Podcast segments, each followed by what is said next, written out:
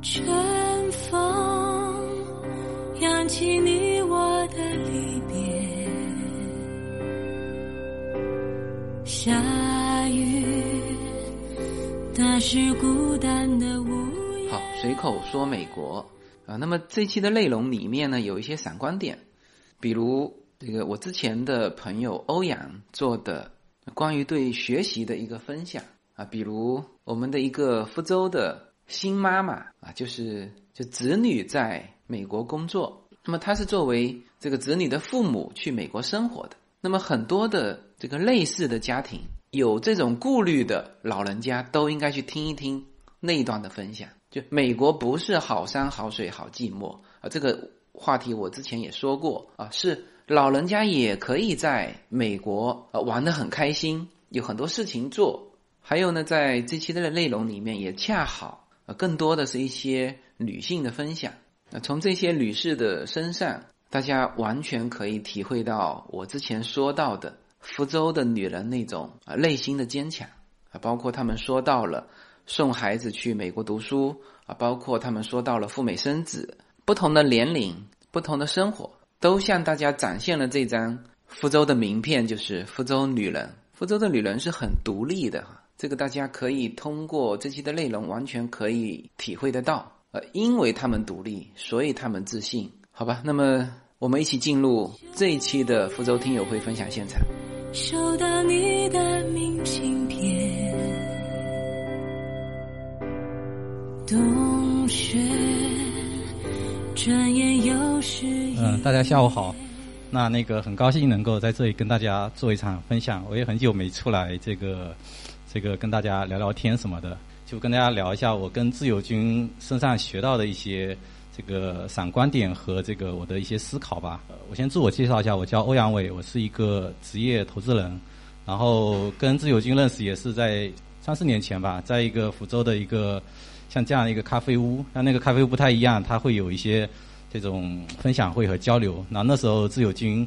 呃，带着我们大家十几个人在那边聊一些这个他所感兴趣的这个美国。然后那时候呢，我我在我也在讲一些我感兴趣的做的这个关于投资的一些逻辑。然后像伟伟霆，我们也当时也是一起认识的，他是在那时候跟大家讲讲一些这个关于读书的东西。那后来我们也建了一个叫做“诗和远方”的一个群。然后大家一起聊怎么去，呃，怎么去畅想未来吧，怎么样活活成自己想要的样子。那那时候那个我也还没有辞职，我原来在福建移动，嗯、身边的小伙伴的时候都很年轻。然后过了几年，现在我是从福建移动辞职出来，做一个就是就是跟着自由军嘛，成为这个想活成自己想要的自由的呃样子。不过还没有自由军那么成功，还在路上。然后那个呃，所以说大家也在想，那时候觉得说呃，移动在体制内还算可以，但是那时候我觉得这个我想要的生活是，我觉得我能够自由呃去读自己想读的书，然后花更多的时间去陪家人，然后跟有趣的人一起玩耍，然后这才是想要我的生活。所以那时候三年前，嗯、跟自由军的很多交流，就像一些这个就是一些。一些种子吧，种在我的心底，然后呃，慢慢的生根发芽。所以说这么多年，也很感很感谢那个自由军给我的一些一些指导吧。那我简单说一下我几个几个思考吧。第一个就是，我觉得最关键就是每个人找到自己一个，就是一个一个赛道吧，一个一个就是就像滚雪球一样，它能够越滚越长，然后能能够让你很专注、很热爱的东西。我身边我认识的一些大神，每个人他身上都有一个关键字，就像自由军叫随口说美国，他专他专注就是喜欢呃去聊、去观察身边有趣好玩的关于美国的东西。那我呢，我是去研究一些这个投资的逻辑，嗯、包括 A 股、美股和现在的这个区块链。但我不是像大多数人一样去追涨杀跌，我是去思考它背后的很多很多底层的逻辑。因为只有认，就是投资是一个认知变现的过程，只有你的认知达到一个程度，你才能够去有更多跟别人不一样的地方。所以，呃，第一点想跟大家分享就是每个人思考他自己身上有没有什么，你就算知道这个事情你不赚钱，或者说，嗯、像自由军刚才说，他他觉得这个做出来，哎，这个柳暗花明，他原来没想着这么做，只是说他觉得好玩，就大家找到一个这样一个点，然后呢，能够时间拉长三年五年，你还在这么做的时候，我相信你一定成为一个一个一个领域的一个一个不一定说大神嘛，但是你能够成为你有更多的自信，因为现在这个社会它是一个自由连接、自由变化的，你可以跟洛杉矶、跟纽约、跟任何的人产生很多不一样的这种交互，只要你有你的你有的一个你的闪光点。所以，那个第一点，我觉得最关键的就是你能找到一个你兴趣，并且你能够嗯花很多时间在里面去去找的一个一个一个赛道。那第二个，呃，我觉得很关键的是一个是你需要和一些有趣的人一起一起玩耍。嗯，刚才自由君也说到说，哎，现在这个已经就不觉得自己是一个中年油腻男，那是因为他的很多时间都花在，比如说每天下午，呃，见各种各样有意思的人，嗯，产生有意思的闪光点和火花。那就是说，如果像我，我也是，就是我会每年给自己设一个年度的规划，哎，里面去觉得交往一些有有意思的，比如说我有我我身边有一些做。做文案的大神，嗯，今天没来这里。然后有一些是做这个雕塑、美术、艺术领域的，就是当你你你有意识的去定制自己的这个呃社交圈嘛，但这个这个圈是你觉得让你觉得就是能够每每天活的都不都不太不太一样，会增加你的这个生命的这个长度和节奏。因为这个现在的这个医学相对会越来越发达嘛，每个人现在活到嗯八十岁、一百岁都不是太大的问题。那对于很多人来说，他他可能要考虑的是，他在这么长的这个人生里面，他他需要做点什么。那你如果你把自己的这个这个东西去做更更深的这个去规划去延展，你的生命呃时间拉长，你的密度也拉长，那这个无无形中形成了一个一个叫就财务上叫戴维斯双击嘛，就是就是一种会让你生命延长更更长的一种一种展现方式。呃，然后第三个，我觉得更重要的是一个，就是拥抱每个代大时代的这个浪潮。其实就像呃，我毕业我是零五年毕业，到到一五年辞职，那那那十年应该是运营商在走上坡路，并且开始走下坡路的时代。包括呃，自由哥他原来也是在跟跟运营商打交道，就那那十年相当于是黄金的十年。那每个时代呢，他都会三十年东三十年河西。那那自由军他走上了自媒体这条路，这条路是是这两年相对比较热门的。就是如果呃大家去理解每个时代的浪潮，并且去拥抱它，去去主动拥抱它，对于来说你也是无形中展去拓展你的人生的一个一个机会。那这个背后呢，你需要有很多的学习能力和认知能力，因为现在我觉得大多数人过了，就是我原来移动出来，我我接触我身边很多同事，还有一些朋友，过了三十岁以后。他他其实是嗯停止了很多学习，停止了很多思考，他的人生进入到一个就是比较比较规律的、比较没有变化的一个一个一个时代。那那其实时代是在变化的，所以说为什么说那个什么中年油腻呢？是因为你已经被这个时代给给给抛弃了。所以说呃，大家其实这个问题是很需要去停下来，呃，包括以年度或者以季度去思考。你这个时代是发生什么样的变化？为什么你会茫然？为什么你会焦虑？是是因为你的认知，还是因为你的什么？包括我投比特币，在一一七年上半年的时候，我也我也觉得，曾经我也是觉得这个是一个骗局，这是一个技术科技领域去。就是创造出来的一个一个东西，但是随着我慢慢去理解、去去研究、去学习，我发现它不是一个简单的一个东西，它是它是在颠覆人类的这个生产生产关系层面的。就比如大家一起出来创业，那大家互相不太不太信任，觉得说，哎，这个呃人和人之间的信任产生一些危机。那那区块链它解决的是一些。就是这种信任的问题，那就这些这个这个话题我不展开说哈，就是我我我想跟大家讲，就是每个时代它真的是有，包括这个两千年的这个互联网的互联网的浪潮，那那时候虽然是有泡沫，那到了两千零五年到两千一零年以后，那浪潮它已经重新又又起来了，所以说这个我刚才说第三个是想跟大家讲的，就是大家通过学习，通过认知去不断的理解你身边你你的世界发生的这个变化。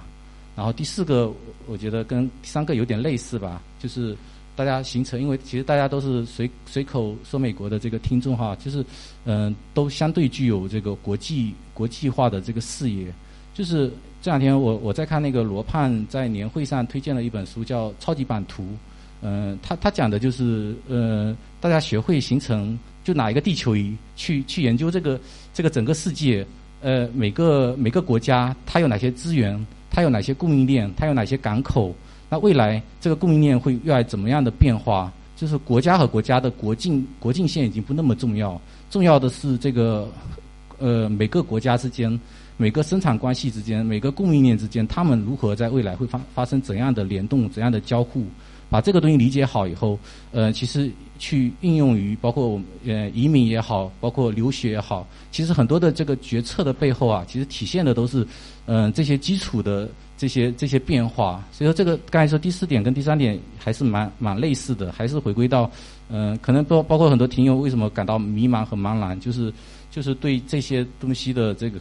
这个理解不够。那比如自由军，他为什么他能够每天的跟不同的人交互？其实作为大 V 有个很好的好处，就是你你比如说你写一篇文章，你你发一篇呃呃，包括你在喜马拉雅录一个东西，那有无数的呃天涯海角的人跟你产生交互。那个这个交互的过程，你也是在不断的在修正修正你的观点。就像盲人摸象，可能每个人都只看到这个大象的其中的一个部分。当你从在互联网渠道你展现了你的思考、你的认知的时候，会有很多人跟你、跟你、跟你交流。那你交流的过程呢？你、你、你、你也、你也是会去评估，哎，是我知道的太少，还是你知道的更多？那在这个过程中间，也是一个学习的过程。所以说，做自媒体或也好，或者说大家写文章也好，嗯，不断不仅是体现自己思考的过程，更更多的是去跟很多人去学习。就这个这个观点呢，实际上又跟我刚才第二点，就是你你成为一个领域的一个小 V，或者说成为有一些有想法的人的时候，你实际上你又可以跟一些更多有有意思、有想法的人进行交互。这个过程只有真正自己走出来了，然后去一点点去去践行了，你就会感受，哎，这个过程是原来是那么奇妙。就像写这个录这个课也是。什么是让他能够在路上不断的坚持一周录录两两次？就是因为他觉得这个过程很有乐趣啊，然后还能还能组织很多这种连接啊。这个连接就像刚才说超级版图，在一个是线下的供应链连接，一个是线上的这个这个呃各种资源、各种各种思考、各种碰撞的连接。那这种连接其实真的是非常奇妙的。就大家很多时候走出来去去做的时候，才会发现，哎，这个东西原来跟我原来想的想的不太一样。就像我我我投区块链，我我投一些爱修的项目的时候，我发现，哎，原来人家觉得这都是很多很多是觉得是骗局，但是你你真的当你去去理解进去的时候，到这个世界，就是大多数人世界是因为你看到看到而相信，只有少数人是因为你你相信这个世界会变成什么样子，然后你才会呃才会相信。所以说呃，今天跟大家主要就分享我这么几年反正跟着这个自由军学习的一些一些思考吧，希望对大家有很多帮助。谢谢。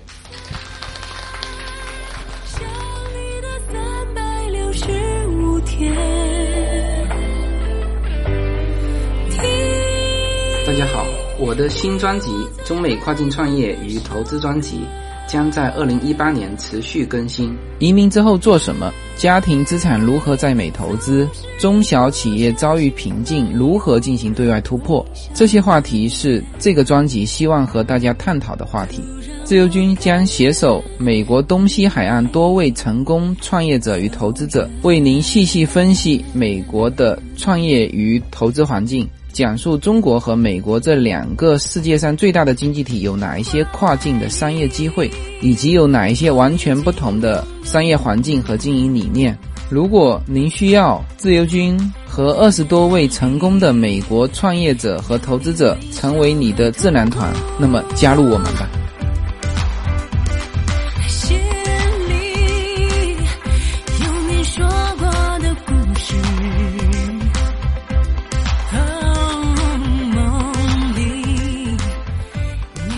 下来上场的这个呢，其实，在年龄上我可以叫她阿姨，但是我好像真的不太好意思叫她阿姨，因为呃，在之前我在跟她做这样子就是嘉宾分享内容的沟通的过程中，我们打了将近半个小时的电话，要不是那会儿我正好有事，估计我们还在继续聊。就是我会发现，呃，她身上有非常多呃积极向上、很正面，然后包括说。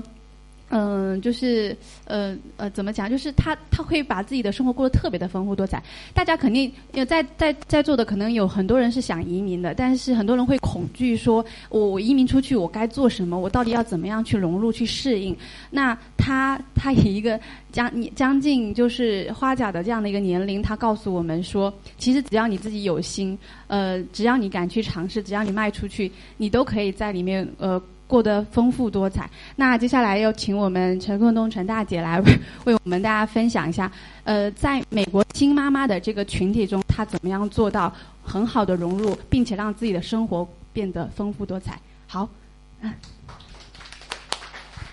不好意思，被伟霆说一下，我好像是嗯有点很腼腆了。呃，看了我的这张照片以后，就知道我这个可能挺爱玩的。呃，这个是呃，可能看一下就是知道的。这是去年的九月份我们去的那个呃稻城，呃，这个是仙乃日神山上面，我们在海拔四千多米的样的，我们还在拍照嘛，开玩笑嘛。然后想模仿自由军的这种的拍照，没有人在后面给我拍。呃，我再讲一下，我今年。呃，已经退休了，已经接近六十了，所以我还是每年都在诶这么玩儿。呃，然后我介绍一下我自己，我的那个网名叫棉花女人，应该在美国的名字叫做 Christina。呃，那个我这个讲一下哈，就是为什么我这次选择的这个题目叫美国新妈妈。呃，我就是因为我的孩子。在美国，现在正在读博士，然后我的媳妇也在读博士后，所以呢，我就是从二零一一年到二零一，呃，今年才回来的吧？啊，二啊，去年回来的，然后期间去了美国，去了六七次，呃，每次呢就两两个月、一个半月，甚至二十天，都是这样的。但是呢，我是从开始自驾，就是刚才那个李大哥讲的那三条线，我都驾过了，呃。然后到最后沉下来，在美国生活。我今天想讲的这个呢，就是说，呃，活出自己喜欢的那个自己。那我觉得那个，这体现出美国的新妈妈，也就是一个变成一个自己，一个非常就是。呃，我退休以后，我就不要受到单位的约束了，我就爱在美国怎么做就怎么做，我爱在家里开 party 也行，我或者甚至说一些呃不太好听的话，就在大陆上有的时候不能说的，会被别人那个给否认的哈。我觉得，我认为我的观点可以的话，就是说我已经四十，人家四十不惑嘛。刚才李阿哥说，我现在是快六十的人了，我想怎么说就怎么说，我觉得呃挺舒服的，就怎么说。所以那个像那个，我就觉得自由。军的这个节目很好，那个喜马拉雅我也是在二零一五年的年初。也是我先生，他说：“哎呀，他说有一个人讲美国，呃，讲得很好。哦，他说，呃，你听一下，好像还是我们福州人，那个下油味儿很重。完后来以后，我们就去听，听完以后越听越亲近，什么福州啊、山中啊，有时候他讲的又很像西湖啊，又住在这附近。最后又讲到马尾，最后我在马尾工作，我跟他曾经也是，就是说他的单位。”刚才我问他的单位跟我的单位，我这我的天天上下班的车一定要经过他的单位的，所以我就觉得呃非常的亲近。那我就再讲一下，我们怎么样的做到美国的新妈妈？因为在今天这个群体呢，都是今后可能向往着移民的，包括我，我也在德国留过学，呃，在很多地方呃待过，当初呢都没有想去移民过，包括我的孩子，我的孩子是福清人。他我们全家在福清，全家的都移民了。我当时问这个孩子，我说他福州一中毕业的，我说你想不想出国？他在厦大读书，他不去，不去，不去。后来在厦大谈了个女朋友，也是福清的，然后就鼓动鼓动鼓动，就把我那小宝贝就给鼓动出去了。所以我就变成美国的新妈妈，就是说我们也是独生子女，今后怎么办？可能也会跟着他们，因为他们一个博士，一个博士后，都是学一个学大数据的，一个学医的，所以今后可能留下来可能性很强。就这样，那没被迫，就是我改变不了他们，我就改变我自己。那我到美国去，我怎么做好这个新妈妈？实际上，在座的很多人，你们带着父母去，都是这个问题。说了一句话，在美国出去旅游的人。或者一沉淀下来的就是好山好水好寂寞，实际上面并不是那样的。那我们到了呃美国以后，那我去了这么多回以后，不管是在北方还是在南方，他因为他硕士博士都是不在不同的学校里面去读。那我自己呢，就是首先去就是到。不管走到哪里，就是通过教会进行去学英语。因为我也是恢复高考以后的呃大学生，但是呢，英语基本都还到了。就是说我阅读没问题，就是说和听会差。然后那个我到了这个，我现在是在达拉市，然后到那边教会去，我自己去学英语。学完了以后，背到他们的校长。看中了，他说：“哎呀，那天叫着我儿子，他说我看你妈妈没什么事儿，你天天要用车来接你们妈妈走，你七点钟放学，你妈妈要在学校里面等到七点钟，能不能让你妈妈帮我带点儿这几个孩子？那我一开始只像保姆一样的义务在叫，他是叫 after school，然后就带这几个孩子，带完这几个孩子以后，后来我就给这两个孩子就排。”节目就是狼和山羊，我就自己给他写，做就按照我们的小学三年级的课文给他编了。编了以后，刚好快到圣诞，就是去年的时候，他们就演出。然后这一个小朋友是爸爸是日本人的，他妈妈一直求我，你要给我。教他不但要教他讲中文，还要教他讲呃讲英文以外，你还要教他讲中文，一定要教他去演小羊。大家都喜欢争养小羊，所以我就把整个剧本就从一头羊改成了七八头羊。那个狼就是那个很凶的那个啊大一点的。那后来我就慢慢的就是融入了他们那个教会的那个读书，并且我发现美国还有一点就是很好，就是我们这个年龄的妈妈哈都会去读英语。这这这这是当时我在那边上课，给就给他们上课。后来以后，老师就留我下来，每天下午三点钟到七点钟上课，然后给你两千二的薪资薪水。然后我为了这两千二，也满满的做到了，做了一个月。这都是那个 after school 那那边，你看他那个每天的那个让他登记成绩。呃，另外我们在这里就是去上课的这个老师，然后那个。一个月就一百美金，嗯，还挺好的。除掉我以外，两另外两个中国学生都是上海的，还有中东的学生。这个中东的他们也是来学英呃英语的。那我是觉得，包括这个我们去教会，他是从什么开始讲起？你看他八十多岁了，老太太的义务，你学不好，他就一直叫。他现在还在坚持给我发邮件，叫我继续学。他就是完全就像我们小 baby 一样的学教这种的小人书。呃，你看这个，这个这个两个中间两个是那个隔一个，那个都是我们的呃老师。这个是我到了那个布什嘛，老布什、小布什都是那个那个德州来的。然后我到那边是去了博物馆。然后你看，这是老布什在学中文，真的我我很感动。看了他那个笔记，哎呀，我我我我我真的我觉得我们也应该学。是是的，我们并不是到美国是好山好水好寂寞，真的我们非常的繁忙。这个是我们那那几个学生，我们回到上海以后，那两个都上海学生嘛，我们回来以后又在上海聚会了，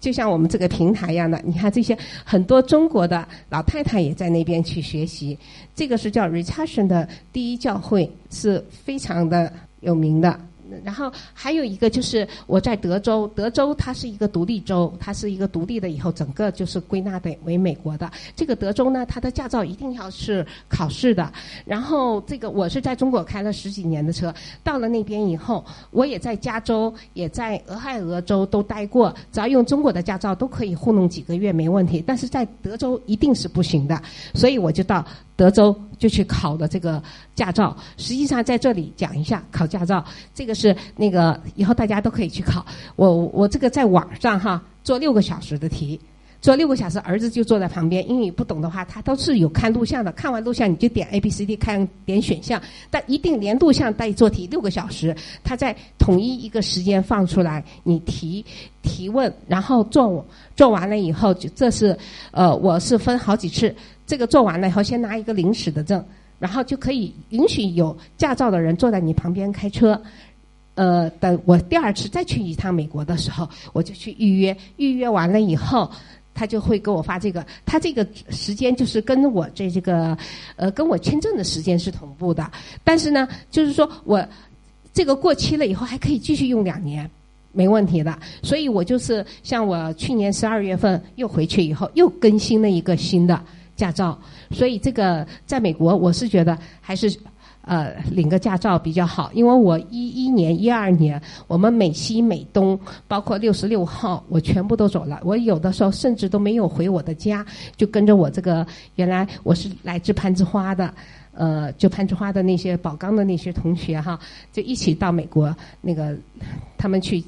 走六十六号。这个是当时我拍下来了。我我这个当时是我考试的，有些就是回头的动作做的不到位，有些扣了十九分嘛，把得了八十一分。然后是一个黑人，然后我也跟他说我的英语不是太好，然后他讲的也非常标准，向左向右，让我试喇叭，然后这个还上高速了一小段，因为德州那个路非常的宽，速度非常的快，一定要叫我拉到那个多少迈上去。然后还有一个就是，可能这个在美国买房这个事情，真的那个自由军帮助我非常非常的大。我这个房子是二零一六年的呃年中买的，但是我听他的节目是二零一五年就开始听了，一五年年年初听，然后我自己上网去找的中介，找一个会讲中文的一个中介，然后就在这边买。我是想介绍一下，其实在美国买房，你看我找到这个中介，他就听。给我讲，你今天你要看什么？他给我一个网站，然后我要看到多少钱的范围，然后他就叫我看，然后他说每次就安排我大概看了四五十套房子，我才买下来了自己的房子。这几张你看，我每次看完房子以后，我就看小学是多少，初中是多少，高中是多少，开车距离小孩的学校要多长，旁边有没有游乐园，自己家的院子大不大。呃，我这个都是完里面家具呀，怎么样的情况？抽油烟机是什么样的？我这些都看看完了以后，我买的这一套，买的这一套，这个是那个啊，这个书房和上下啊，然后这个花园，花园有呃，从这边一直围到那边去，这可能跟那个耳湾的那边，或者是你说的核桃那边，我都去过，就是这边的风格和那边不一样。嗯，然后还有，我今年又我去去年又带了一个朋友到美国去买房，呃，这个也是我们福州很有名的一个女性，就是企业做的比较大。然后你看她怎么讲，我给她下了一个微那个什么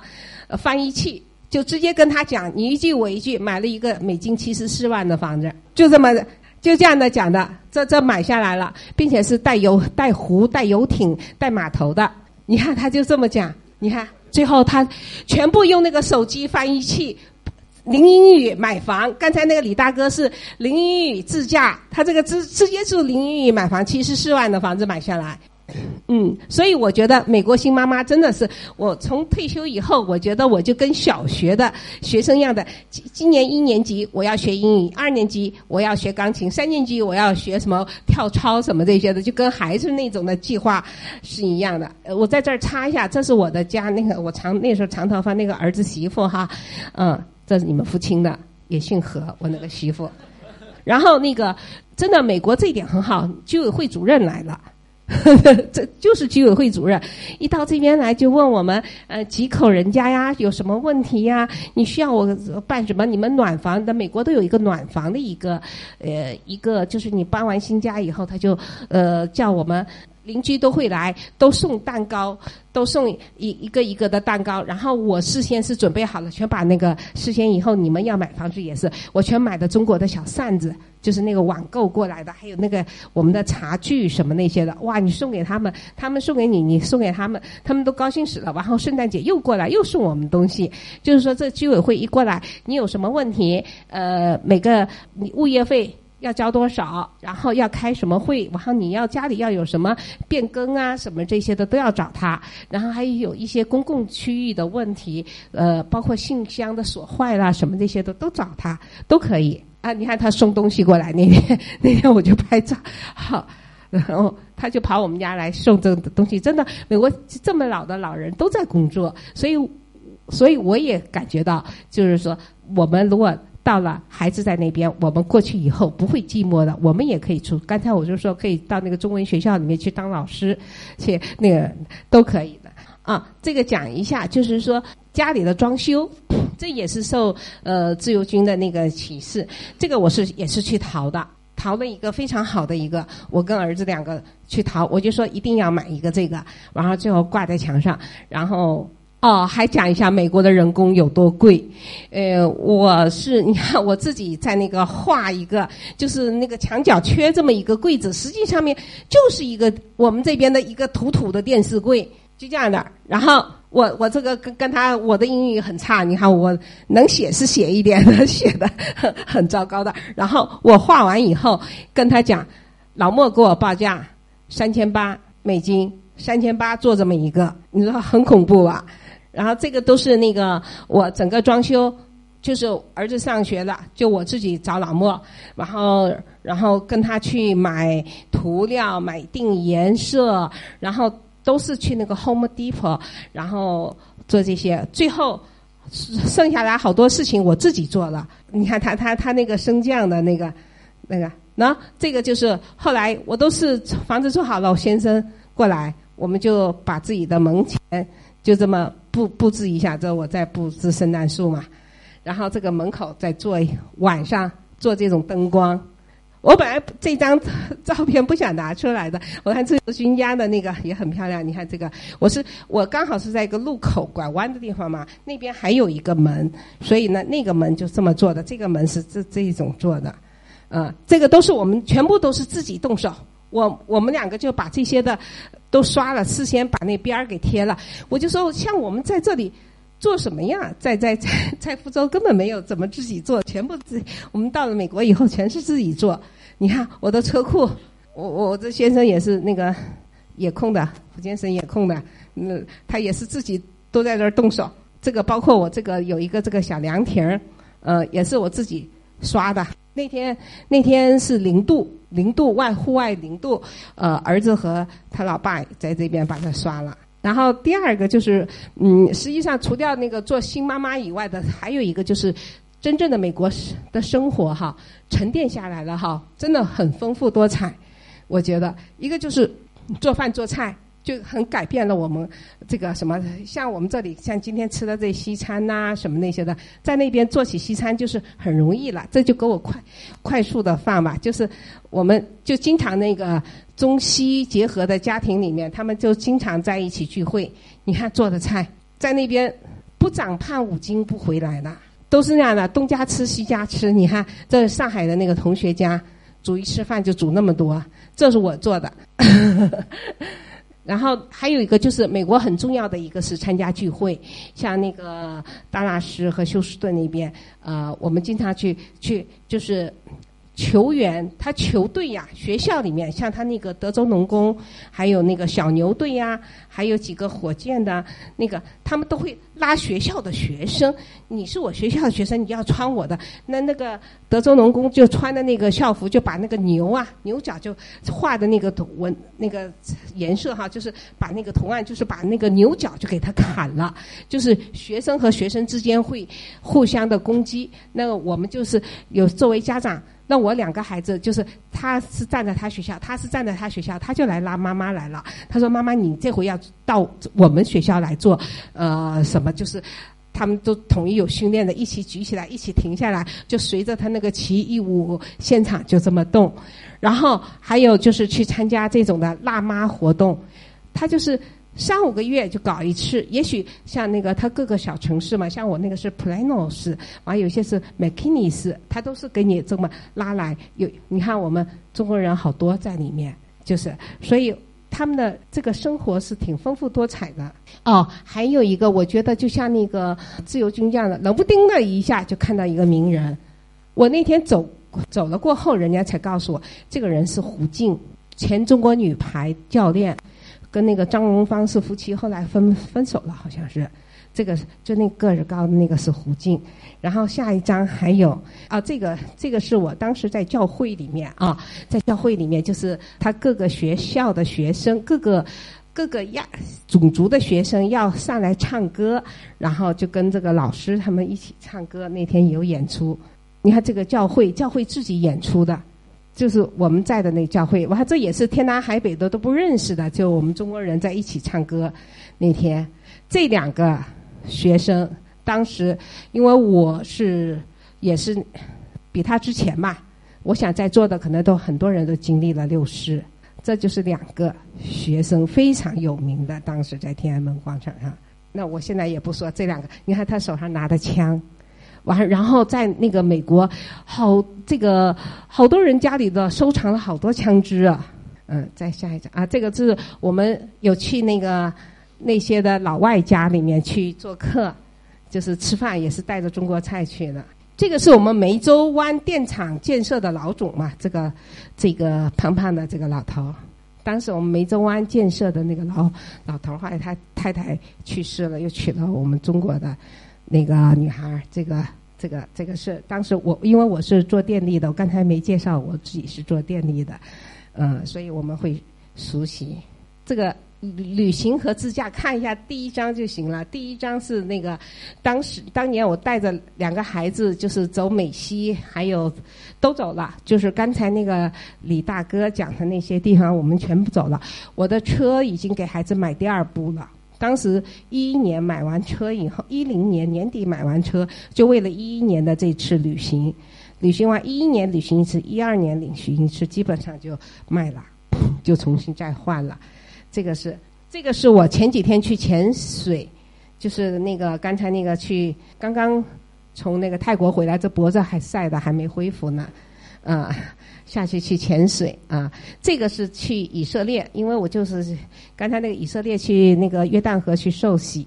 就是嗯，还有一个就是在这里，你看美国到处都是博物馆、展览馆，这个这个是我们去看的那个 NASA，就是那个休斯顿那个航天。啊，航空中心，啊，你看一下，我们两个人在那比一下，它这个，这个，这个差多少？这个后面的整流罩还没放上，只是一个前面的那个呃起飞的三节的这一块儿。NASA 中心，我估计可能这里也有人去了。休斯顿那个宇航，那个就是嗯，下面呃，这个就是那个挑战者号去世的那七个人。啊，好像是一九八六年的一月二十八号嘛，一上去七十三秒以后就爆炸了。这这唯一的一个女老师上去，她本来想跟像我们那个刘洋一样的上去给学生嗯上课那种的，就是现场直播这个失重的这种情况，所以他这个这个也是一个挺遗憾的一个。然后那个宇宙飞船，我也是第一次看到宇宙飞船，你看啊，架到飞机上的，你看下一张图就是实物。这一张图还是他宣传片，下一张图就是我们去拍的实物。你看这个宇，这个飞船就是这样的，用飞机背着去的，然后背着背着发射上去的，然后一回来的时候他自己落下来回来的。我就说我我自己都是工科生，我说我都第一次才知道这这这么一回事儿。所以真的就是新妈妈们以后看一下这个收藏的枪支。新新妈妈真的有很多内容需要我们去学习，真的不寂寞。就是我的这个朋友是我先生的大学同班同学，我研究生的同学，然后他后来以后读了读的博士，又跟我儿子现在的呃是校友，所以他们家藏的枪多少多？这还有完还有手枪，这是两档，然后还有手枪。然后我们，他他包括什么苏联红军的枪啊，什么他都会讲。到他们家跟他们一起出去打猎去，然后他们把那个牛头羊头啊，什么都挂在墙上。这个有个那个瞄准镜，全部都是看那那个刺刀，这就是那个也在玩枪。呃，这吃饭桌上就开始玩枪。嗯，这是女士的，这是才买的，我们也来来秀一秀。哦，还有一个就是这个走进赌场，其实美国赌场。挺好玩的，就是说拿一点点小钱，除掉拉斯维加斯，我这个是在新奥尔良的赌场里面。他越穷的地方，赌场越多。他呃就这样的，这是除掉老虎机嘛，老虎机我们放进去二十块二十美金，那天出了五十几块钱，后来再去玩二十一点，二十一点我们那桌三个中国人赚了好多钱呢。然后他们那边就一直换台，一直换台，然后旁边的人都不跟我们玩了。就后面一张，你看，后来旁边的人都不跟我们玩了，所以我就说，呃，真正的人家一提到美国，哎呀，就是看这个几个城市，看瀑布啊，看什么这些的哈，其实不是那么回事儿。真正的，我觉得美国生活是很丰富多彩的。这这是我我自己今去年去摄影，这这张是我抢拍的，这张挺好的。这个也是，这个是去西藏，就是也是去年去的朝呃朝圣的那种的，都是拍一些人物的，就是镜头取的比较近一点的。然后这个就是拍的那个云南的红土地，这个是雪山嘛，这次是拍的那个也是仙乃日那边的雪山，啊，这冰川。然后呃，最后一点我讲一下，呃，就是这个我讲一个呃。我为什么就是说挺有信心的？今后年龄大了会在美国生活呢？因为我觉得我看到了一位老人，一个接近百岁的老人，他的生活是怎么过的。这个老人大家都不陌生，是我们三方七相出来的人物，她叫刘琦女士，她是那个呃林则徐和萨振兵家的那个联姻以后的那个的孩子，就是她的妈妈。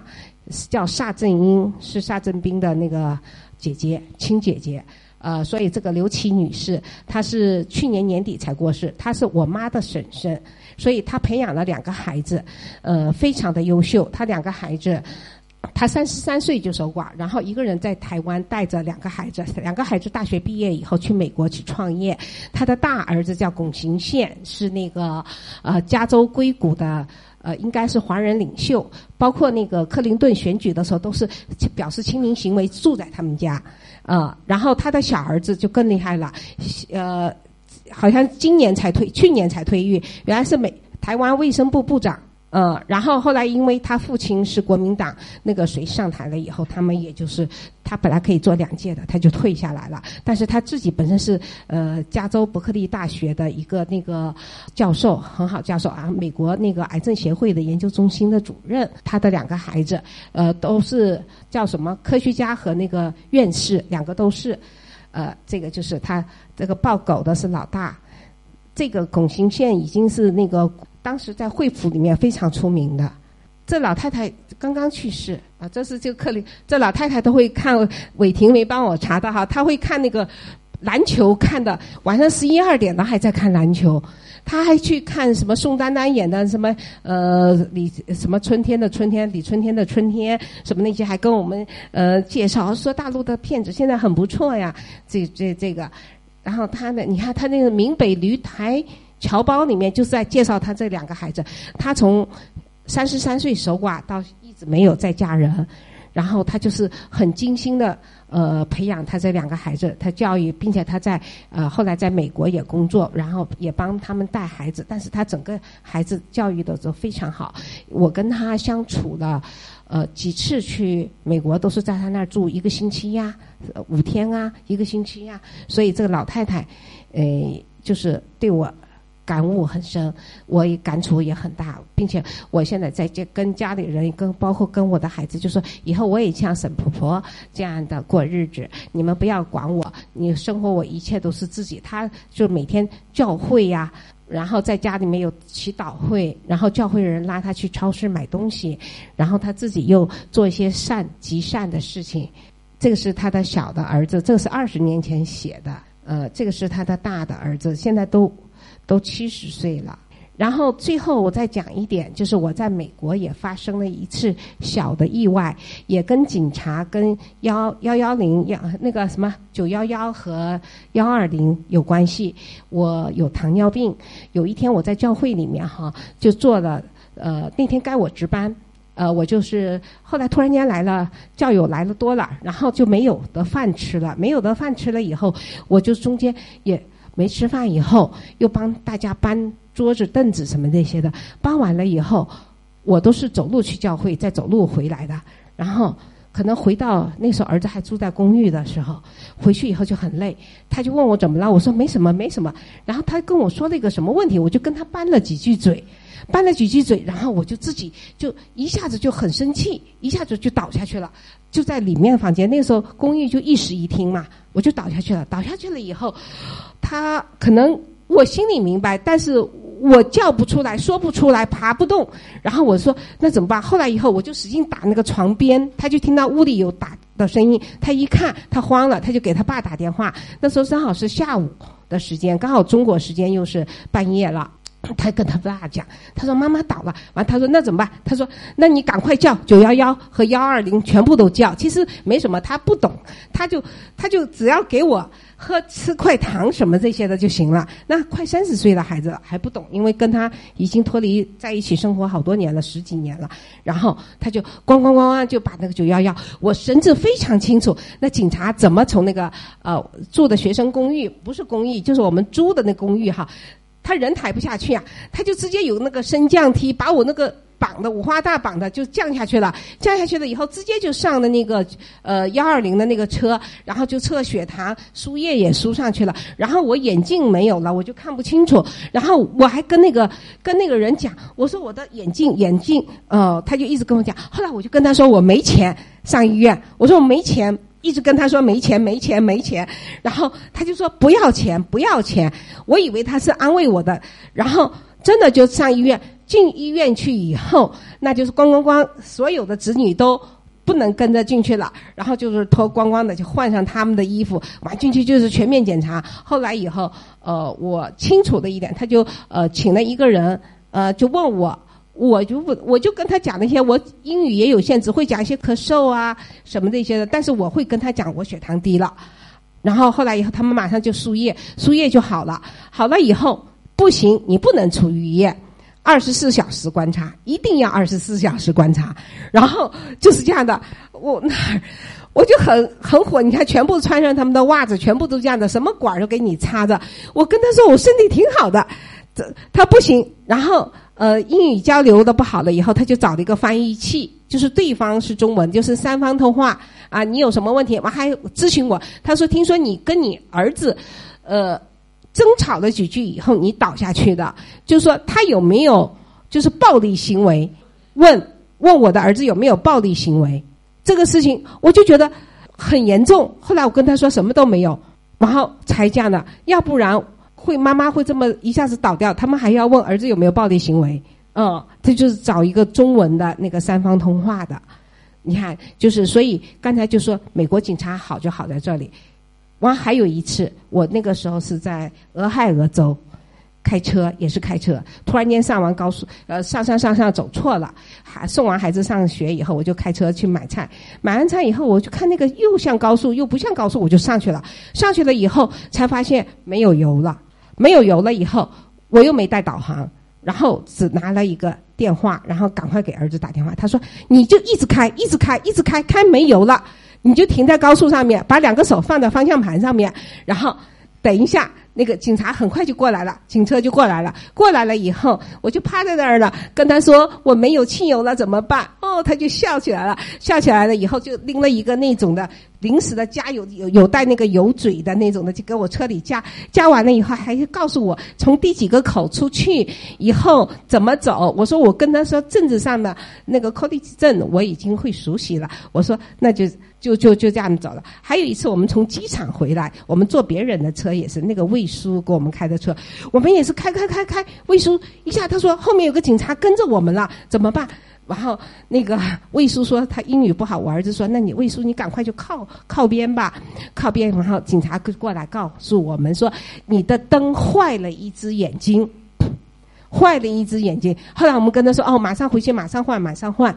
所以呃，就是说。呃，真的是像有的时候我们国家过度的报道这个美国警察什么呃这这些的，就是很凶啊，对黑人很凶啊，对什么那些的哈，过度的报道，我是觉得，呃，我遭遇过几次哈，跟美国警察这种的，就是不管是正面的、侧面的交锋。我我我感觉到还是挺好的。我原来儿子在读硕士的是在俄亥俄州，他那个学校曾经在一九七四年的时候发生过学生和学生之间，呃，警察拿枪打那个打了学生的，有点像我们的五四运动一样的。完后来就修了个亭，学生也埋在那里，有个小纪念馆。我那天晚上很晚了，我在那里看说明，看完了以后，有个警察学校的警察过来巡视，问我，我就跟他用英语说，我说我孩子在这学校，我在等他。他说哦，太晚了，你要赶快回。回去，我说那好，我说我今天没有车，完他说那你就上我的车吧，你住你住哪里？完我又怕上他的车，我跟他说我步行回去，他说好，完我就在步行回去的路上，这个警车一很慢很慢的一直跟着我，跟到我走到学生公寓去，所以我觉得那个。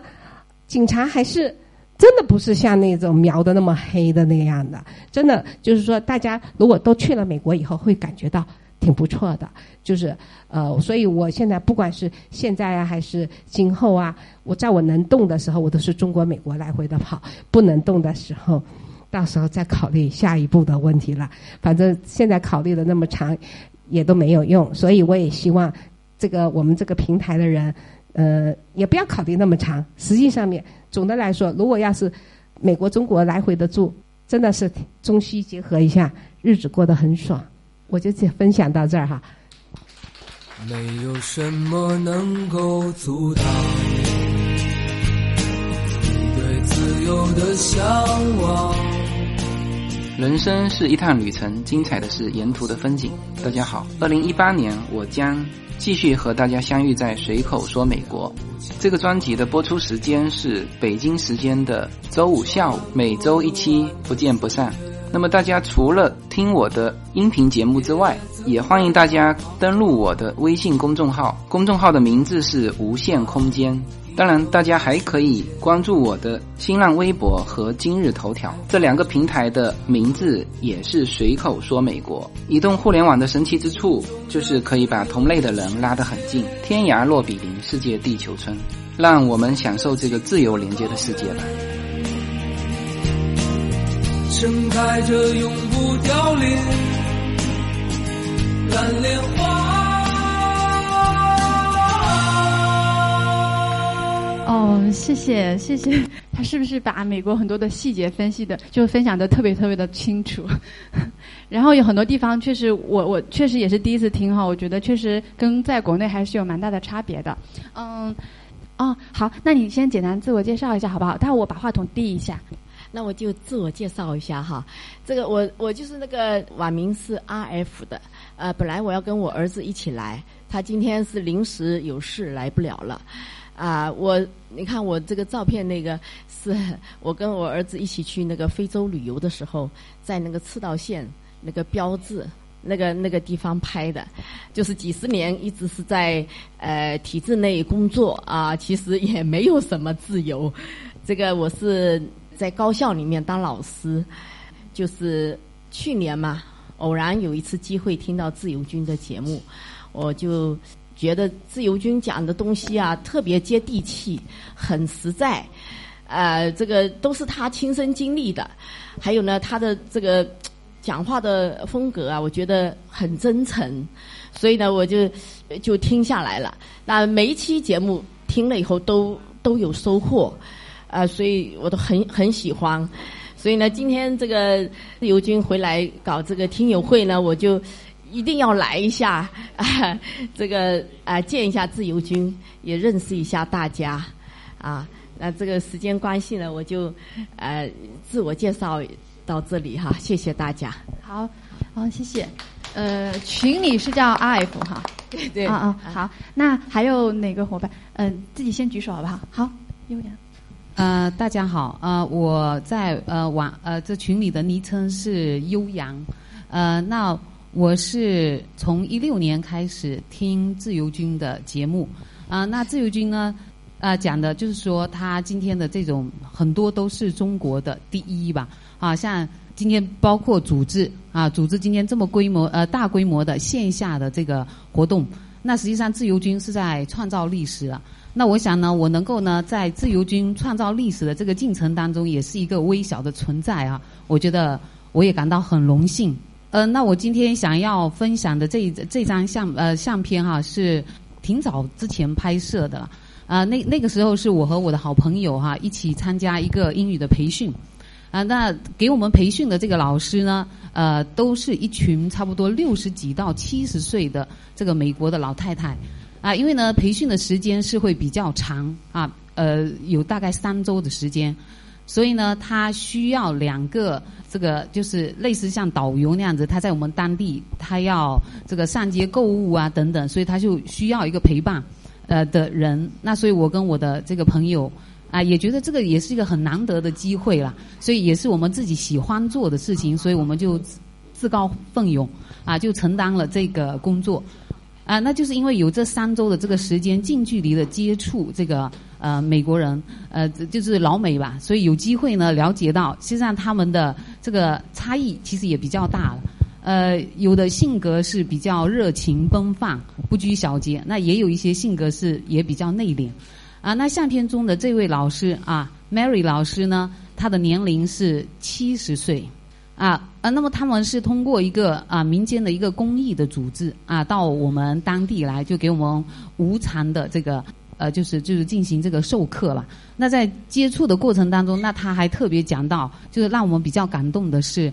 他们完全是自费自费来来我们这个地方，包括来回的这个机票啊等等啊，所有的费用。那特别是有的啊，这个老师他说他呢，其实经济也不是很宽裕，他来我们那边是节，就是通过一年的节衣缩食才凑足了钱，然后来到我们那个地方。呃，当时呢，我觉得这个对我还是蛮震撼的，就是讲这个七十岁哈，六七十岁的老太太在中国，我们说都进入花甲或者是古稀之年了，那她还会有这样大的热情，不远万里的哈，来到一个陌生的国家。然后呢，给我们无偿的这种提供帮助，包括这个呃，Mary 老师呢，他在前一年他说他也刚刚去过这个印度啊，啊，所以这个对我们其实还是蛮震撼的。那后来呢，慢慢慢慢接触，就我们发现，就是因为他们有信仰，有了信仰之后呢，才会有力量啊。那所以说呢，这个年龄其实并不是问题了啊，主要就是有信仰，他就能够这个创造奇迹。啊，那所以呢，这些老师的形象其实一直都停留在我的这个脑海里面。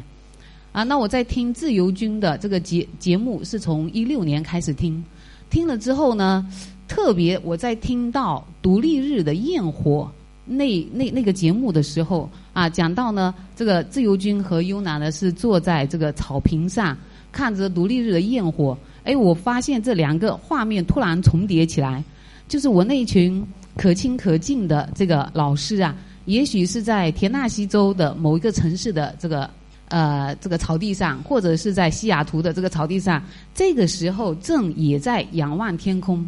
在享受那个灿烂的焰火。就是两个画面突然间重叠在一起，我就觉得那个画面特别的美好，特别的温馨。啊，那呃这个未来，那我希望呢，我们呢。啊，我跟我的孩子哈，就是我希望有机会能够到美国去旅游，啊，走一走。然后我的孩子呢，能够有机会去参加一下美国的这个夏令营，啊，去呃去体验一下吧，去遇见嘛，去活成自己更喜欢的那个自己。啊，谢谢大家，谢谢。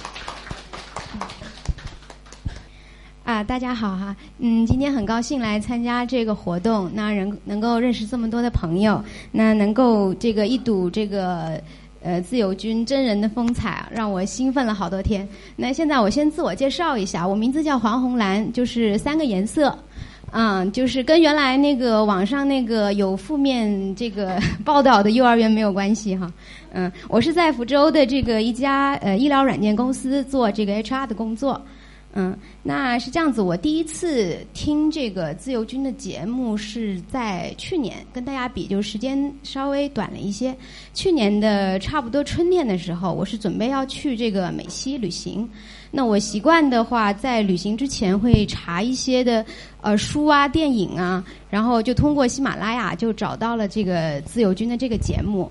啊，一听下来，就首先觉得这个自由军浓浓的乡音吸引了我，嗯，跟其他的这个字正腔圆的主播有很大的差别，嗯，然后其次是这个呃内容吧，节目内容也就是啊觉得很感兴趣，很贴近生活，而且给我有很多的这个启发。我是从这个呃，二零一二年开始这个在外面开始旅行的。那跟刚才那位就是呃老前辈比起来，我是觉得非常羡慕他，他已经走了几十年。那我是一二年才开始走的。那一二年到现在，我是呃走了十二个国家，五十几个城市。嗯，那这个期间的话，除了呃这个日本以外，都是自由行自驾的。都是自驾的，然后这些发达国家的所有签证都是自己这个 DIY 来做的。嗯，那这一次的这个美西的这个这一部分呢，我是总共走了十六天，是开了四千多公里，就相当于从福州开到乌鲁木齐的那个距离。啊，这个行程比较长。然后因为我是水瓶座嘛，那个特立独行的这个呃特点会比较明显一些，所以我是觉得特别爱自由，呃，不爱被束缚。这可能也是自由军说的，我们是同道中人，可以走到一起来哈。嗯，那这个照片是我在这个美国的呃犹他州的国家公园拍的，这个是一个叫。对对对，峡谷地国家公园这个拱门叫梅沙拱门。那这个拱门如果在平常的时候，大家看到是一个很普通的拱门，那就是在日出的时候可以看到这一幅的景象。这个图是这个大家可能觉得眼熟，这是 Windows 的一个桌面的一幅图。我是看到这幅图以后，我就想我要去那个地方。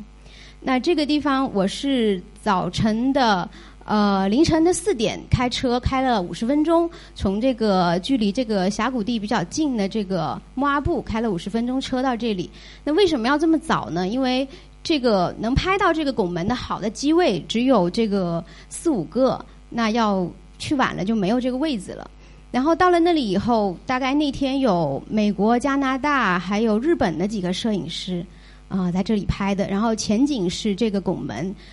呃，这个后景的话是这个沟壑纵横的这个峡谷，还有台地，还有孤峰，那很像是这个上帝睁开了眼睛来看这个光彩四射的世界。嗯那拍完以后觉得啊，特别的呃值得，虽然很辛苦，但是也觉得不虚此行了。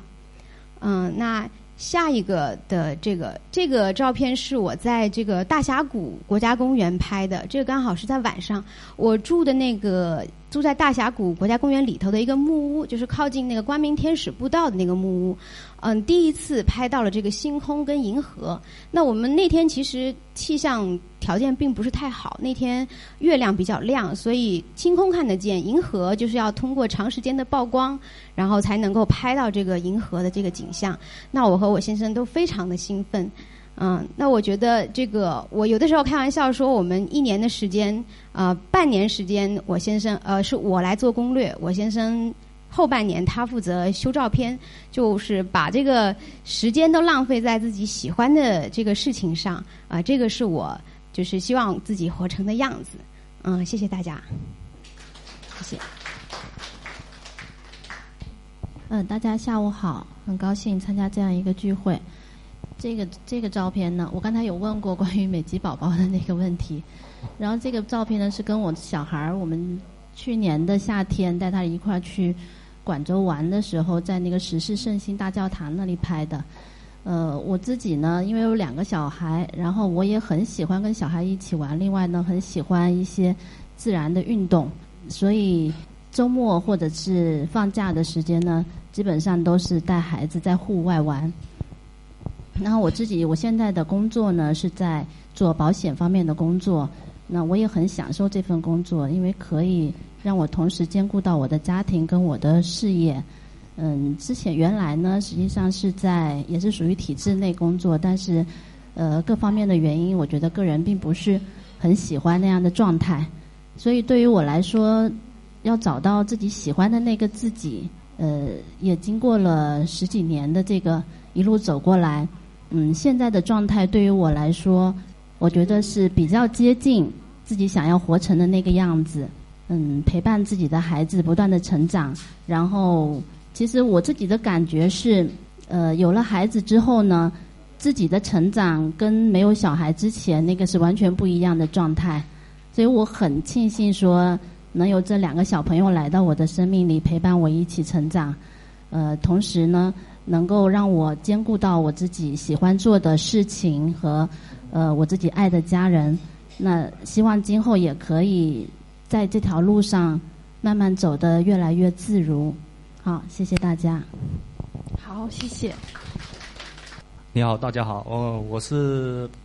呃，我先自我介绍一下，很高兴今天能当呃，我也是第一次在在线下分就是参加这种分享会的。然后我也是去年去年的十一份十一月份刚从日本回来的。为什么我在日本会关注自由军关注关注到这个自由自由军的这个节目呢？因为有因为有个有个节目，也就是《静说日本》嘛，我平时平时也是有在听的。然后当时就是因为可能是一六年三月份的时候，那个喜马拉雅的那个首页可能有推荐这个自由军的这个这个节目，然后我就点进去点进去看了一下，就听了一下，就觉得就听了一期之后，我真的是被自由军的这个深深的。吸引住了，他这个魅力真的是无法抗拒，因为他的那种口音也真的是我，又是当时在日本一，在国外，因为属于也是刚刚自己创业，也是比较孤军奋战的情况下，然后听到有个自由军这种很亲切、很亲切的声音，又跟你说他身边发生的事情，然后怎么样去解决他身边的各种各种问题，也给自己有一些思路吧，然后也慢慢。因为听自由军讲美国之前的话，我其实对美国也一点感觉都是没有的，除了报纸啦、新闻啦、美剧上面了解的那些内容，其实我真的一点都不了解。自从自由军说了之后，开始慢慢对美国方面有了一些，也算是种下一颗种子吧。我就说一下这张日本这个是富士山嘛，最高顶的是三千七百七十米，也是我在日本去年。嗯，八月份登的算是日本在日本登的第二座第二座山，也因为这些创业的事情，然后就没有继续再登山。看我这个穿着就知道我是不是很专业的那种。看看那边，他后面那个日本美眉穿的那些装备都是很专业的，他们的鞋什么一防风服都是很专业的。我我我也没什么好分享，我只是说简单的介绍一下这就到这里吧，谢谢大家。好，谢谢。嗯，陈宇，啊，大家好，呃，我叫陈宇，是浓墨摄影工作室的独立摄影师。我那个主打的主主打的是家庭人像摄影和家庭派对活动。呃，我原来是某家某家银行的呃那个职员，呃，工作十多年以后辞职，然后现在开设的是工摄影工作室。呃，我和自由军是初中同学，他是我们这一届的骄傲之一，他太棒了。我听自由军的节目也有一段时间，我是他的呃不呃付费的会员，各种会员，反正我都 我很仔细的听，每天晨练的时候就在那里戴着耳机听，嗯，听他的节目，我觉得有一个很大的收获。就是，呃，你不了解的东西，你就亲身去经历一下，其实没有那么难，就就是这样。呃，所以原先因为我们也有考虑这个孩子教育的问题，呃，美国那么遥远，那个有些东有一些的呃说法都太呃那个，他比较接地气。我觉得听完以后特别明白，自己去体验一下，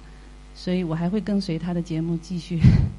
多了解一些。嗯，还有今天这个活动，我也觉得蛮好的。呃，也认识了大家。呃，这么多年，我又，其实我原来我们还是有印象的哈。我变化比较大，他几乎没变。这么多年又见到了，哎，挺高兴的。他他那时候我就记得，呃，他成绩非常棒。跟老师说起来，他就是一个优等生，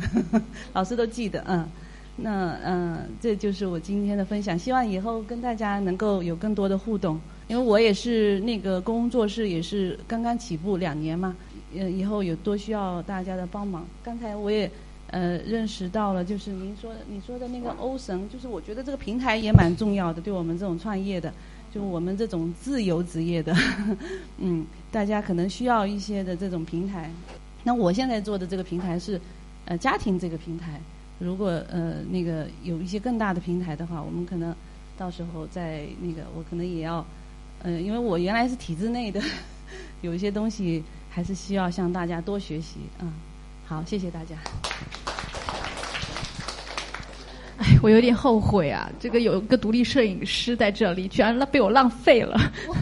我我正好我正好接接他的话。就是我们原来那个富山中啊，确实是一个非常优秀的学校。就是我呢，原来是以学校就小学的时候全全校第五名的成绩考到富山中的，但是呢，一进去我就被你们击溃了。就是我我数学考了九十九分，满分一百分嘛，数学考了九十九分，进去之后发现全班都是一百分，就是我九十九分，直接被击溃了。所以三中是一个非常优秀的呃学校，很留意呃，现在我不知道三中是不是会比一中逊色一点。那当时我们那个时候，三中一中是两所，而且他人收的少啊，总共就一个连段。一个连段就是三百人嘛，是不是？差不多就是六六六个班，六个班三百人，对。基本上这个福州比较优秀的都都在里面，不是三中就是一中，对。那刚才那个欧神，因为他走得快，他是一中的，好像他是一中的吗？欧神是一中的吗？一中的，对对对对。欧阳伟，欧阳伟原来在我们那个读书会群里面，他也是一个大神，他读了好多书，就。就他是读书读得非常快，然后呢，他叫读万卷书嘛，那我是叫行万里路，结果大家其实感悟的东西都都差不多，所以我当时也很喜欢听他的分享，因为我我好好几年没听他的分享了，就是他会去研究一些很前沿的东西，就他带给我的，就是说，你你不懂的东西，你要特别是新的东西，你要先接受它。而不是去排斥它啊，包括他说的区块链，呃，那个比特币，比特币我讲过一期嘛，那其实里面就最后有体现了这个，就是你不知道它今后会发展成什么样。我当时做那期节目的时候，刚刚突破两万，然后呢，我开始做节目的时候是一万一万七，我一边做节目，它一边跌下来，我做完节目，它跌到一万三，啊，现在好像是六千，是不是？呃呃。但这个不代表什么，这个不代表，因为它涨的突然间猛涨，它一定会有这种这种这种调整。那确实就是说，有一些思维的变化，这是我们这个时代呃最需要去接受的。就是你看不懂的东西，你反正先接受这个世界，啊，它会更快的变化，会更复杂。但是呢，呃，这里面我们自己怎么走啊？就是可能最后哈，还是我们要很主动的。去找，就是大家都在往各个方向跑，我们跑出自己的轨道就可以了，是吧？这是我的认为。谢谢啊，谢谢。谢谢谢谢。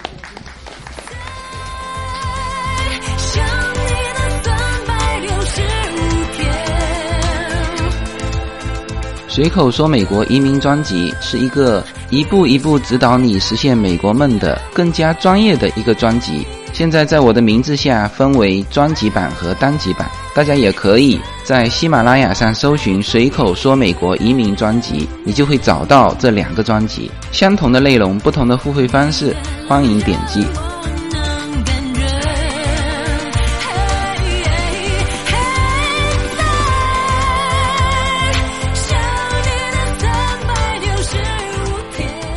嗯，这是我小时候跟我哥哥的照片。那因为今天的节呃活动主题是活成喜欢的自己，那这个就是我喜欢的样子。嗯，其实我现在就很喜欢呃自己现在的样子，嗯，做自己喜欢的事情，啊，认真但又不迂腐，内心舒适，呃，就是。嗯，听自由军这个随口说美国，呃，很吸引我的呃两个地方，就就他除了说呃让我了解美国的资讯以外，因为我的儿子啊现在在洛杉矶留学，嗯，那他节目中透出的啊那份情怀和纯粹，嗯，就是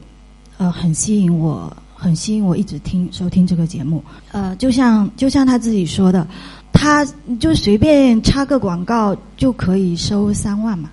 那我不知道说，嗯，以后呃这三万变成三万刀的时候，会不会有广告的植入？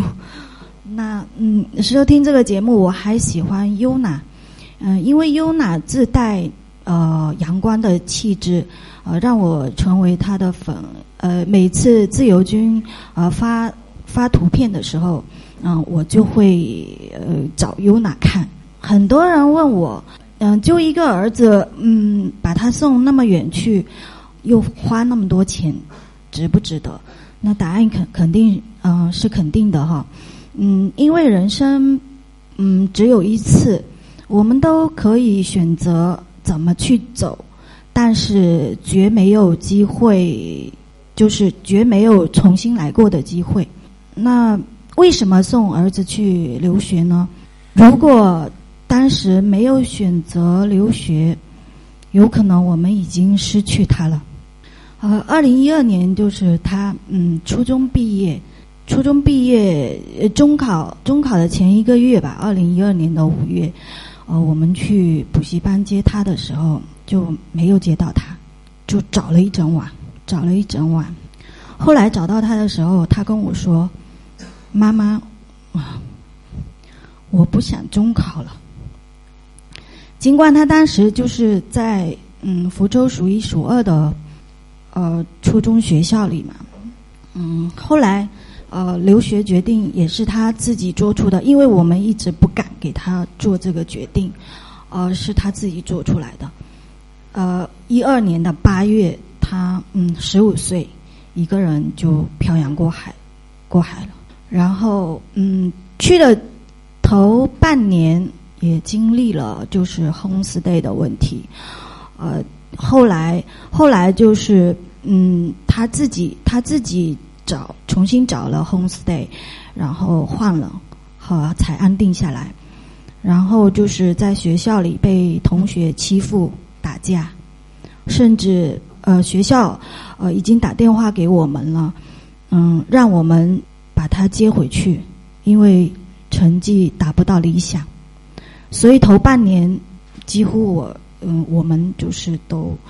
整晚整晚都没有睡，因为嗯时差问题嘛。那个嗯，我们夜里十二点正好是他呃早上上学的时间，所以呃他十五岁过去，十五岁过去，呃十五岁其实跟十六岁又有很大的不一样，因为十五岁呃之前是要求要有那个嗯监护人，监护人呃所以办手续方面也很麻烦，呃但是还好这一切。都过去了，呃，现在，嗯，现在他，呃，他高中毕业的时候，嗯，就毕业典礼，我跟木兰我们一起过去了，啊，参加他的毕业典礼，啊，木兰的孩子也在美国，然后，呃，我们过去了参加他的高中毕业典礼。他高中毕业的时候就是 GPA 是一个星，呃，就是就优秀的同学会有星哈，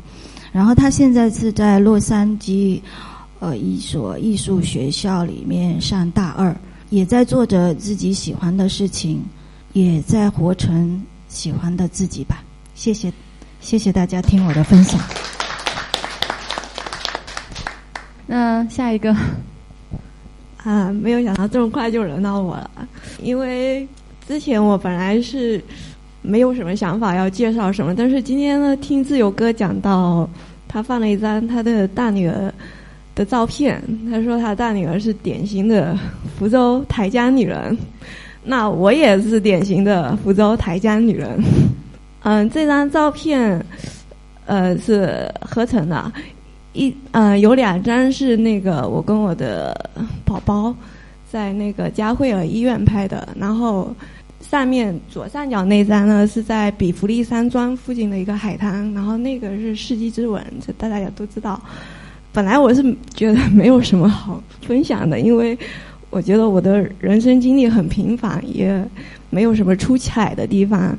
但是在二零一四年的时候，在我出发去美国要去生美国宝宝前半个月吧，嗯，发生了一个，嗯，怎么讲呢？应该说是我人生一个比较低谷的事情。就是那半个月前出发前半个月，我老公突然间告诉我，他说：“你现在有两个问题要思考，一个是如果你自己一个人去美国，你能不能做得到？第二个是你不去行不行？你人生有没有遗憾？”他说他的工厂出现了一点问题，所以暂时可能没有办法陪我过去。当时对我来说可能是有点崩溃，因为之前我的人生。就是很平凡，嗯，依赖性也比较强嘛。突然间这样一个问题甩到我面前，确实是对我打击挺大的。但是我思考了一个晚上，我觉得我既然因为要去美国生宝宝这件事情是我自己突然间决定的，之前家里人都没有任何一个任何一个人有这个心理准备，但是他们说你去了，你你那边没有朋友，然后你月子中心也没有找好。我是八月份才去那个广州美领馆做签证，那，九月份就订就订九月底的机票，所以这一切都很突然。但是 没有想到，在我出发前还发生了这么突然的事情，所以大家对我都不太放心，觉得我一个人去，我应付不了这么多事。但是我那天思考了一个晚上，我觉得我三十几岁了。生宝宝可能也就这么一个两个吧，嗯，这是，嗯，福州，说实话，福州，福州人的美国签证没有那么容易，通过率没有那么高，所以我觉得挺难得的，我能能能够拿到这个签证，我觉得我还是要争取一下，我就跟我老公说，那你陪我三天，因为你不陪我去，我爸妈肯定不会放我走，我说你陪我三天，你陪我到美国三天。把事情安顿好，你回去可以处理你的事情。后来，嗯，他真的就只陪了我三天。第一天把我送到我订的那个民宿，第二天陪我买了一些生活用品，第三天我们本来是要去，嗯，选择一个月子中心。后来，嗯，去了一下，觉得不太满意。那我说你先回吧，我再考虑一下，我自己选。我就被他甩在了美国。但是，对于我来说，一个弱女子真是漂洋过海，第一次一个人被孤独的抛在异乡，那种感觉其实也是挺难受的。但是我只只有一次，中间我只有一一一次哭过。后面嘛，我觉得我适应能力还是挺强的，后来就挺过来了。嗯，但是在期间，我也受到了在美国。嗯，那些华人新移民华人的很多帮助，所以我觉得这段经历，嗯，应该说是让我成长了吧。我觉得人生嘛，想做的事情还是先跨出去再说。我觉得任何事情都是水到渠成的，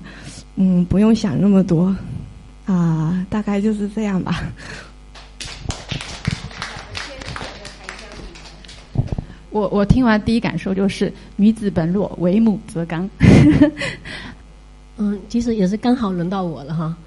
那个我我的网名叫静水流声，然后我是一名老师，呃，我也是地道的福州女孩哈，但是我从内到外都很温柔，嗯，嗯，那我说一下，嗯。其实我是大概在前年的时候才开始接触到自由军的节目，嗯，然后我本身是很喜欢关注这个文化差异这一块哈，所以我对，嗯，我听他的节目，其实一开始是抱着一种就是了解美国的窗口这样一种这个呃这个这个渠道吧，然后我对其中的比如说像中美的这个呃度假的方式的差异啊。还有这个中美对于规则的一个呃这个差异的了解呃这个解释啊这些东西我都很感兴趣。那另外一块呢，主要是想了解这个对于孩子的教育这一块。像他这个曾经讲过的个优娜对于这个草船借箭这个哈这个规则的一个理解，我当时也是听了以后，就是有种豁然开朗的这种感觉。我觉得一个人在一个环境当中，就是生活久了。就是很需要一些这种呃不同的声音的这种刺激啊。到对于我自己来说，我到底呃希望活成什么样的人呢？嗯，我自己我有问过自己，但是就是我我对自己其实当前的状态是不满意的哈。我自己内心里也知道自己有很大的一些不满足，嗯，但是到底要出于从哪一个方向去走，我。当时一直都是很迷茫的，嗯，那后来的话呢，就是在他的节目当中，我后来渐渐的从就单纯的了解美国的一些东西以后，去接触到的一些嗯跟心灵层面哈嗯这个交互比较多的一些内容，比如说我记得他有一个题目叫做这个嗯一辈子太。太短暂哈，然后只够做一件事情，还有那个就是呃要有有个勇敢的开始，像这样一些东西的话，我觉得都跟我是非常契合的。然后我我也开始思考自己到底呃希望活成什么样的嗯一一个一个状态。那我后来就了解到，嗯，就是发现自己其实当前最大的一个需求就是嗯对英文的。一个这种掌握吧，因为我读呃写是没有什么问题，但是对于口语的交流还有听的话，上面还是有比较大的一个障碍。嗯，所以当时也是在这个另外一个平台上面有一个契机，我就是了解到了这个英语麦克风那样一个节目。然后我听那个节目的时候，我就是那个老师，我当时听了他几期节目以后，我就认为。他应该能够算得上是中国英语 top three 的这个一个非常好的老师，所以我就一直跟着他的节目，嗯，走到了今天。然后我现在每天就是会花一个半小时的时间来学英语，嗯，然后大概打卡到现在已经将近六百天了，嗯，然后嗯一直坚持下来。然后我的愿望就是我能够脱以后哈，因为以前我都是要通过。旅行社啊，还有通过其他的一些朋友才能够嗯在外自由行走。那我以后就是目的就是说，希望我能够自己带着我的家人嗯，能够在全世界自由的行走。因为然后我当时这个是我选的第一个目的地，就是我自己带他们去的第一个目的地，就是选了一个比较容易的国家，就泰国。嗯，其实带带泰国的话，你其实不会英文，其实都没有什么。呃，障碍。但是我的目标是不仅仅是要能够嗯比较顺畅的走下来，我还希望就是说，比如说在泰国看到的很多的一些佛像啊，比如说他的象神啊、他的水神啊，还有他的星期佛啊等等，我很希望了解背后的一些故事。那我很希望就是我我在那个地方的时候，我看到我感兴趣的东西，我能够跟当地人无障碍的交流。那我呃当时这一趟下来以后，我确实能够。相对的呃做到了这一点哈，所以我我对这一趟旅程下来，我对自己的这个自信心也得到了很大的提升。那这张照片是当时在这个呃暹罗广场那边的时候，我我孩子帮我们拍的啊，这是我第一次带他们就是完全自己啊成型的这样一趟旅行。那我觉得英语学习以后应该会成为我近三到五年的一个嗯常规性的。这样子的一个内容吧，嗯，二零一八年我首先的一个目标就是，首先一个是继续英语的学习，第二个呢，我也，嗯，虽然我平常也有听一些音频的节目哈，但是我仍然觉得这个知识还是相对比较碎片化的，所以我也会捡起一些书本这样子的这个东西，然后，嗯，今年的定价的一个目标是，不管是五本书还是十本书，反正先从当前开始做起。那第三个的话，我